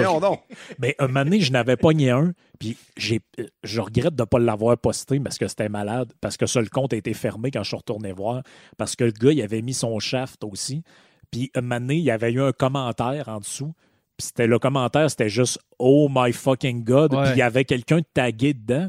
Puis cette personne-là, ça avait l'air être quelqu'un qui est parent avec Ouais, le gars. dans sa famille. Donc, c'est probablement qu'il y a quelqu'un qui a fait Hey shit, euh, Puis quand ils mettent hey photo- Étienne, ton père, il est à poêle. Ton là. père, il- ton grand-papa. Grand-papa! Ouais, c'est ça, Ce, exact. ce- ce qui est drôle, c'est que ceux-là qui mettent la photo de leur graine, c'est jamais Brad Pitt. C'est c'est tout le temps Ben non. un bonhomme de 55 ans, overweight, chauve, Boomers. avec un pénis croche. il avait le pénis croche, c'est épouvantable. Ah, c'était l'enfer. On aurait dit qu'il y avait eu un coup de poing sur la bite. Ah, ouais. Tu prends pas de photo. si ton pénis a le cou cassé, prends pas de photo pour l'envoyer à personne, ça pogne pas. Ça, Mais imagine ça prend un si- beau pénis pour être capable de le si euh, Sexy. Boomers est capable d'en trouver comme ça publiquement tout ce qu'il y a- tout ce qu'ils doivent recevoir en DM. Ça doit être épouvantable. Ah, ça, Man, ouais. ça doit popper. Ting, Mais une, ting, une belle fille, une belle fille doit être vraiment surprise. Il y, a, une- il y a un de mes amis, euh, sa blonde, elle avait reçu un- une photo de dick pic de son déneigeur. là. Sa blonde elle, elle avait pas loin de 50 ans, mais une super de belle fille de 50 Je ans. m'en viens déneiger, Oui, il l'a Ouais, dessus. le déneigeur dans la vingtaine, il a envoyé un dick pic. Pareil, c'est. C'est fou, là. C'est genre, je sais pas, je vais y envoyer une photo de ma graine, puis d'après moi, la prochaine fois, elle va me sauter dessus. Ah oui, c'est ça. C'est oh oui, c'est La le, le, technique de cruise ever. le, le thinking alentour de ça, il est fou raide, là, Je sais pareil. pas là. si, dans le temps qu'il n'y avait pas Internet, ils prenaient dessus, mettons, photo en pénis avec euh, un appareil photo, mettaient ça dans une lettre? Pour Sonia. Non, on faisait pas ça. On, on écrivait une lettre, veux-tu sortir avec moi? Oui, non. Puis on la pliait. On avait une façon bien spéciale de la plier que le dernier coin, on pouvait le rentrer dans le papier. C'était super cute. C'était une belle époque. Malade. Romantique. Ah. Dans le temps qu'on s'aimait pour de vrai. Mais, mais puis en plus, tu as toutes sortes de monde là, là-dessus. Tu avais le, le, le gars, le français, là, Yannick. là. Oui, Il y a- parce, bon, que, Yannick. parce que Yannick, lui, c'était, il est comme dans le genre de truc euh, BD, euh, comment ça s'appelle? là, ceux qui, BDSM. ouais, c'est ça, ceux qui, se ceux qui se crient des coups de fouette. Là. Ouais. Mais le, le- lui, euh, comment qu'il l'appelle sa femme? Sa soumise? Ça soumise. C'est oui, ça, oui, ben oui. c'est ça. Mais t'as plein de gars de même là-dessus que, genre, ils, ils ont des filles que ils- c'est c'est comme, c'est ça, c'est le soumise. Puis lui, il y a, il y a un. C'est quoi, c'est un Je gars. qui- ouais, va- lis-nous-les. Fait que Yannick qui pose justement la photo de sa soumise. euh, Une photo les de la chatte, nus. ça. Ah, seins nus. celle-là, Les seins de sa c'est un autre, soumise. celle-là, ouais, les seins de sa soumise. Puis il y a quelqu'un en dessous qui répond Un régal pour les yeux, waouh, très jolie ta soumise. Et Yannick de répondre Il me semble pas que vous soyez autorisé à me tutoyer.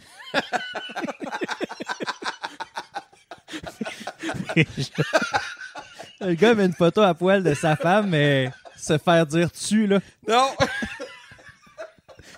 c'est un vrai, un vrai dominant. Mais moi, c'est le, com- le commentaire qui m'avait fait le plus rire, C'est C'était- malade. là, on le voit pas là-dessus, mais ou c'est en dessous de mon post, mais c'est le, le prestateur chronique qui avait commenté en dessous, il avait dit C'est ça, tu peux fourrer ma femme, mais tu vas me dire vous, mon calice. Ouais. Il répond, il répond On peut fourrer ma femme en même temps, mais vous allez me vous voyez, je suis clair, Calis? C'est Prestateur qui avait écrit Ouais. ça. Ah, Prestateur est extraordinaire. Ah, puis moi, j'avais répondu On- La on politesse, c'est très important. On invite les gens à, à venir nous suivre sur Twitter. Donc, je vais profiter un peu de, de- de pla- de ta plateforme de Ah oui, podcast. Euh, nous autres, on fait les podcasts de garage. Nous autres aussi, on fait des petits podcasts. Euh, moi, je suis Plafond Zanetti. J'étais avec euh, euh, Carrie Batman. Ah oui. Puis le, le fun est sur Twitter. Il y a beaucoup de monde qui ne le savent pas. Puis je sais qu'il y a du monde qui essaye, puis c'est compliqué un peu Twitter. Puis tu peux pas penser à arriver sur Twitter puis euh, te faire euh, 500 amis, mais va commencer par suivre les comptes que tu aimes, les comptes que tu trouves le fun. Puis Fais juste embarquer. Venez commenter un peu qu'est-ce qu'on fait, puis vous allez voir, on va vous faire embarquer. On va vous Oh, c'est ça. répondre. Faut, faut, faut que tu observes un peu la mécanique de comment ça marche là-dessus. Ouais. il y a un humour noir un peu, tu sais, sur. euh, vraiment beaucoup. tu sais, c'est. Non, non, c'est ça. Il y a un côté. euh, faut, faut pas que tu prennes ça trop euh, au sérieux aussi. là. Tu sais, je regardais un peu le. Je sais qu'on en a parlé sur Radio Pirate, là, mais je regardais un peu le, le compte Twitter d'André Arthur. Ouais. Je me Ouais. disais, ouais, André, il, il, il pèse sur le gaz un peu trop. Là. Tu sais, Ouais, mais il n'y a il- rien à perdre, André. C'est D'un autre côté, tu sais, il, il- il est en fin de vie, d'une certaine manière. tu sais, Il est Oh, rendu oui. vieux, il y a quoi, 75 ans? Ouais, quelque chose de même. ouais. Fait que, puis il n'y en a pas de job. Il n'y a aucune contrainte. Il fait ce qu'il veut, il dit ce qu'il veut. Je pense que pour de vrai, il a embarqué sur Twitter parce que c'est la première fois de sa vie qu'il réussit à être vraiment libre sans que personne puisse le mettre dehors. Peut-être qu'il peut se faire poursuivre, mais tu poursuis quoi, là? Non, c'est clair. pas Mais moi, je le voyais plus au niveau de la, de la, de la mécanique de Twitter aussi. Là. Ouais. Vous avez sûrement remarqué que euh, plus tu postes à un moment donné, moins tu as de reach sur tes tweets. Puis euh, si tu envoies de quoi, puis tu as un like après huit jours, tu es mieux de l'enlever, ce tweet-là, parce que euh, il- en tout cas, il- c'est comme un peu sur Facebook. Là, tous les, les, les, les, réseaux sociaux ont des algorithmes là, qui fait que maintenant, tu pas t'es plus référencé ou ben, euh, parce que vous avez probablement du monde que vous suivez, que si vous n'allez pas voir leur page, vous verrez jamais le tweet passer. Puis ça, c'est ça, c'est à cause d'une mauvaise utilisation de, de Twitter. Souvent trop de tweets. Tu sais, les 100, euh, 25 tweets dans la même journée, retweeter tout le monde tout le temps. Y a- y a- si tu n'es pas capable d'avoir un, une interaction, puis les gens commentent jamais, puis les gens like jamais, à un moment donné, tu viens comme dans une spirale où ton, euh, euh, ton Twitter. Puis Je sais pas, Frank, si c'est pas over, over analysé qu'est-ce que tu dis là. Parce qu'on a, euh, a quelqu'un dans les podcasts de garage, c'est no- notre grand ami Alain Bécile. Puis Alain Bécile, il tweet à côté. Puis il arrête pas de monter en followers, il y a beaucoup de reach. Euh, il délite pas ses tweets. Ça arrive des fois qu'il y en a deux, trois, mais je sais pas jusqu'à quel point que c'est vrai. Qu'est-ce que Ben, qu'est-ce que tu avances là. C'est euh, c'est vrai quand ton compte prend de l'ampleur, puis ça, je, je- je le sais pour côtoyer quelques personnes qui ont des comptes à, à 10 000 puis 50 000 personnes, là, ouais. qui est follow. là. Puis ce que je sais, c'est que maintenant, tu as du monde qui se ramasse avec euh, 25 000 followers, mais ils ont 10-15 likes dessus. C'est malade. Parce ça, que- capoté. ouais. Parce que. euh, C'est quoi qu'on avait checké? Le soleil, excuse. Oui, on ben- avait checké la page du soleil, je pense, dans un Oui, podcast. on qu'on l'avait avait checké ensemble. ben, eux autres, C'est genre c'est juste 3000 deux, ça. followers? Ou plus, 13 000, en tout cas. plus. Me semble que c'était quelque chose beaucoup, comme hein. 13 000. ben, eux autres, c'est ça, c'est que. On a défilé, là. Zéro like, zéro retweet. Zéro like, zéro Ouais, ben, retweet. là-dedans, il doit y avoir du. un du, euh, commentaire. Pourri votre article. D'après Ouais. moi, il y, a du, il, y a, il y a des likes, il y a des followers achetés là-dedans. Ouais. Il y en a Mais, même s'il y en a juste rien vrai, euh, 1000 vrais, là, t'es supposé sur 1000, mettons, avoir au moins 5-6 likes. là. Ouais, ouais, c'est ça. ouais, Mais ben, que- 20, mais- 30. Quand tu as, mais- 1000 quand t'as 1000 followers, tu te promènes entre 15 et 45. là. C'est ça, pas mais- mal mais- ça sur à peu près n'importe quelle Mais, mais Alain, il y a, il y a, euh, Bessil, il y a du talent dans ses tweets, puis c'est pour ça qu'il attire des, des likes et tout. Mais s'il faisait que des affaires insignifiantes, puis qu'il y avait 1, 2, 0 tout le temps, à un moment donné, tu tomberais dans une spirale où même si tu le suis, tu le verras plus tu le passer. verras jamais passer. Parce que eux autres, le Twitter, pour générer de l'activité, ils vont te monter dans ton feed toujours les tweets qui sont populaires. Ouais. Ouais, ok, t'es plus Fait y a- y a ben, c'est ça. Fait que, mettons un bonhomme qui. tu sais, Si tu tweets et tu as des affaires qui ont, euh, qui ont du reach au bout, laisse-les aller au bout de leur reach avant de retweeter quelque chose parce que les gens ne le voient même pas passer. Je me suis aperçu de ça à un moment donné. Il y a une mécanique de mettre. Ben, fait que si tu tweets beaucoup, à un moment donné, le monde ne voit plus tes tweets. Fait que tu peux commencer à envoyer tes photos de ta graine. Personne ne va avoir. Mais c'est malade pareil que ces gars-là pensent que sont. D'après moi, il y en a qui pensent vraiment qu'ils sont en message privé. hein.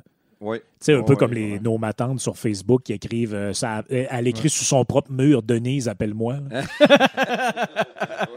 Tu sais, Mané, t'es comme c'est parce que si Oui, tu je veux. par- t'appelle, ma belle. tu sais, Ouais. c'est fait que si- c'est parce que tu veux parler à Denise, va en privé, là. Tu sais, ah ouais, genre, OK. Tu connais euh, Serge Ouellette? Oui. Ah oui, on va finir là-dessus, Serge. Ouais, ouais. euh, C'est notre. là-dessus, euh, c'est parce que j'avais pris quelques notes parce que la dernière fois que je suis allé dans ton podcast, on Oui. avait fait quelques citations de Serge aussi. Oui. Puis je suis allé le... parce que je voulais faire euh, Reg du 22, mais je suis pas capable de le retrouver, mais je sais pas. Ouais. Reg, il maqui- m'a bloqué déjà. Ouais, il t'a bloqué, puis il a maquillé son compte un peu. Il est dur à, à- à trouver parce que je pense qu'il il- il sait. Tu sais, en même temps, il y a Christian qui n'a pas mettre sa face puis changer de nom, là, s'il veut pas Ouais, que. C'est ça. Tu sais, Fait les que gens, C'est- les gens, Ça, c'est le truc de base. c'est quand même le truc de base. Puis, tu les- ces gars-là pensent quand même que quand ils écrivent, comme tu disais, à salope 1, 2, 3, 4, il y a vraiment une fille que c'est ça son nom. Là. c'est ça. Tu Fait que tu vois que le jugement, c'est- puis comment ouais, non, c'est fonctionne ça, euh, c'est ça, les les- la technologie, comme on parle. Ouais, mais une fois que t'es bandé, là, tu t'as pas de temps à réfléchir à ces affaires-là. là. C'est ça. Euh, fait que là, je, je me suis rabattu encore une fois sur Serge. Puis j'ai euh, quelques tweets, vraiment pas beaucoup. Là. Mais tu sais, ça passe de vraiment n'importe quoi, comme euh, il peut faire une bonne blague. Comme comment appelle-t-on un dentiste décédé? Un pas. chirurgien dentaire. Oh boy. Ouais, boy. Fait que ça, c'est le C'est genre de- vraiment la meilleure joke que j'ai entendue Ben, de je toute pense. ma vie. Mais après, tu tombes dans des, euh, dans des tweets, euh, parce que lui, il fait beaucoup de jeudi confession. Ah oui. Oui. Moi aussi, j'en fais des fois, le mardi. Puis il y en a qui sont Le plus dimanche. soft, comme celle-là que je vais lire, mais il y en a que- qui, qui- qui sont incroyables, des petites perles. là. Lui, le plus soft, c'est jeudi confession. J'ai déjà uriné dans ma garde-robe pendant que je rêvais. Quand je me suis réveillé, mes souliers étaient remplis d'urine. OK. Un autre que j'ai beaucoup aimé, lui, il a fait un Valentin confession. Celui-là, là, il était bon. Je me suis tapé C'est ce fois-là qui disait qu'il avait jamais couché avec une noire? Ah, non. Il avait fait ça aussi, une année, euh, que son rêve, c'était de coucher avec une noire ou je sais pas trop. Là. Ouais, mais je pense qu'il il y a un peu de mythomanie dans son affaire, je pense. Parce que, en tout cas, il y a des affaires qui. Ben, tu sais, qui déjà, sa, photo, c'est une fleur avec une pastille du oui. là, tu sais, Ouais, ouais. Fait que ça te donne quand même. euh, Fait que pour son Mais ça lui Valentin. donne quand même une bonne liberté d'un autre côté. C'est Serge, c'est peut-être pas son vrai nom. C'est pas sa vraie face. Fait que, en réalité, c'est peut-être Ouais. un master troll. C'est peut-être bien lui qui est en train de, de, Ah, de dominer. Mais en, même temps, mais en même temps, tu as des posts où il met sa vraie face. Ah, c'est vrai, je Il a, envoyé, il a sa photo Ah, une couple de fois. Si, si tu vas sur son compte, tu cliques sur Média. Ouais. Un moment donné, Ok. tu vas voir sa face. Il est pas. Eh ben, il- parce qu'il tweet en beaucoup. Hein. Oui. C'est fou. Fait que son Valentin confession. J'ai fait l'amour avec la femme de l'un de mes amis le soir même de leur mariage durant la réception. Donc, ça, pas certain que c'est Ouais, vrai. moi Moi, je trouve plus. ça très cool, par exemple. Ça, c'est mon rêve. Puis là, il dit J'ai baisé une femme. C'est toujours de fun de baiser la femme de ton ami. Oui, c'est ça. J'ai baisé une femme.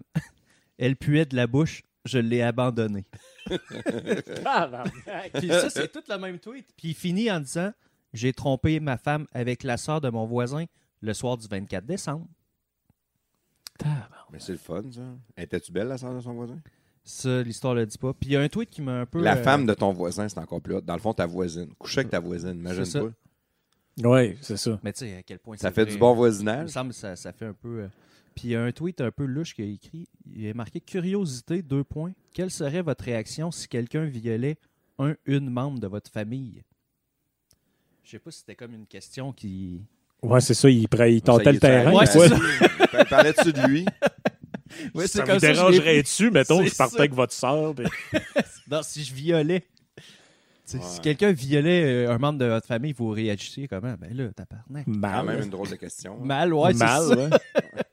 Ouais. J'ai pas de bonne Euh, réponse. Puis il- en plus, il interagit beaucoup avec euh, les personnages Twitter. Tu le vois passer une fois de temps en temps. C'est- moi, c'est Surtout avec euh, Sainte Pastille. Là. Moi, j'ai j'ai trop un personnage qui est dans une spirale euh, d'une sexualité Dévergondée. dépravée. Ouais, c'est ça.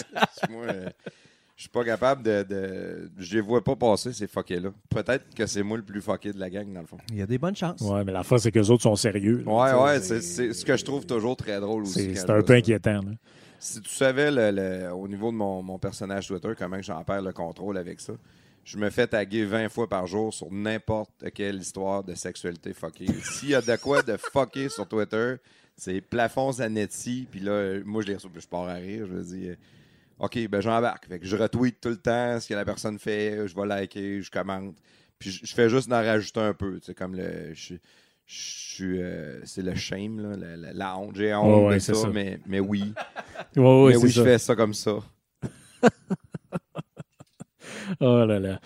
Bon, ben, ça, je pense que ça clôture bien un, un podcast là, en faisant des références à des déviants sexuels. Fait que, Toujours la meilleure façon de ben oui, toujours la meilleure façon de closer ça. Hey, C'était super cool, les gars. Merci d'avoir participé et surtout de m'avoir in- invité parce qu'on est comme on tour. Je suis comme on tour en On ce moment. tour. là. Un gage de Fait que, euh, ben, garde, on va, euh, on remettra ça avec euh, d'autres sujets, d'autres affaires. On va, bon à malin, on a fait une heure et demie sans trop, euh, Ouais. sans Mais- trop avoir de préparation, puis euh, sans trop s'être briefé avant. Fait que euh, merci beaucoup d'être passé. Puis t'allais dire. euh, Mer- Merci infiniment à toi, Frank, de nous recevoir dans ton podcast. Ouais, merci bien. Euh, nous autres, on a notre petite plateforme, on n'a pas le reach que tu as. c'est les podcasts de garage, on a une page Facebook, on a notre compte Twitter. Euh, on, on- on apprécie énormément la chance qu'on a d'être ici. On demande au monde de venir nous suivre, puis nous autres, nous autres, de notre côté aussi, on va continuer à pousser ton podcast parce que le, le, le dédomiseur, c'est extraordinaire. C'est parfait. Merci beaucoup à vous autres pour les bons commentaires. Puis merci d'avoir participé. Puis pour euh, tous ceux qui écoutent, euh, comme d'habitude, on se reparle euh, dans un projet podcast. Pas mal tout le temps un par semaine. J'ai quand même une, une bonne régularité là-dessus. hein. Ouais, une bonne stabilité. Ben, c'est la clé hein, là-dedans. Si- Quand tu abandonnes en cours de route ou que maintenant ça, ça devient que c'est plus régulier, le monde il, Décroche. Fait que, c'est ça. Fait qu'on s'en- on s'en reparle tout le monde. Euh, Ciao. Merci, bye.